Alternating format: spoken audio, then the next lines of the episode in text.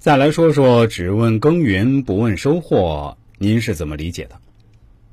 俗话说：“生死有命，富贵在天。”一个人一生的得失成败，冥冥中好像逃避不了天意的力量。无论你是安于命运的安排，还是奋起向命运抗争，都有一个接受眼前命运的事实。有人说，屈原的悲剧在于太痴迷，明知楚怀王不会启用自己，又何必大写政治抱负，大骂得志的士大夫，投江去毁灭自己？假如屈原能暂时服从楚怀王的命，保全自己的实力，时机再起，或许能更好实现自己的政治理想。人定胜天，那只是一个鼓励的话语，不要过分当真。或许诸葛亮的伟大在于明知天不成，人还要鞠躬尽瘁，死而后已。诸葛亮统帅三军，运筹帷幄，攻无不克，战无不胜，呼风唤雨，无所不能。似是神人之人，诸葛亮成功太多，即使是极少的失败，也给人留下了深刻的震撼。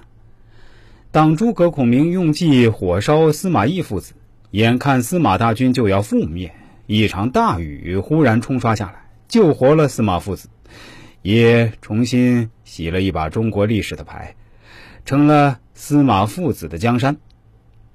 诸葛亮一句“谋事在人，成事在天”。仰天长叹也成了千古绝唱。只问耕耘不问收获，但行好事莫问前程。记得中学的时候学过一篇课文《钓胜于鱼》，写的是一位老教授每天到湖边扁舟垂钓，一直到日落回家的时候，最多能钓两条两三英寸长的小鱼，而他每天都会满意而归，丝毫不因为收获少而失落。因为他的享受是在钓，而不是鱼。不问收获，不一定没有收获。因为在俗世的喧嚣中，每个人总是会有不同的闪光点。那些闪光点都会在你毫不防备的时候戛然而止，那时候会让人觉得以往所有的隐忍、妥协、付出都是值得的。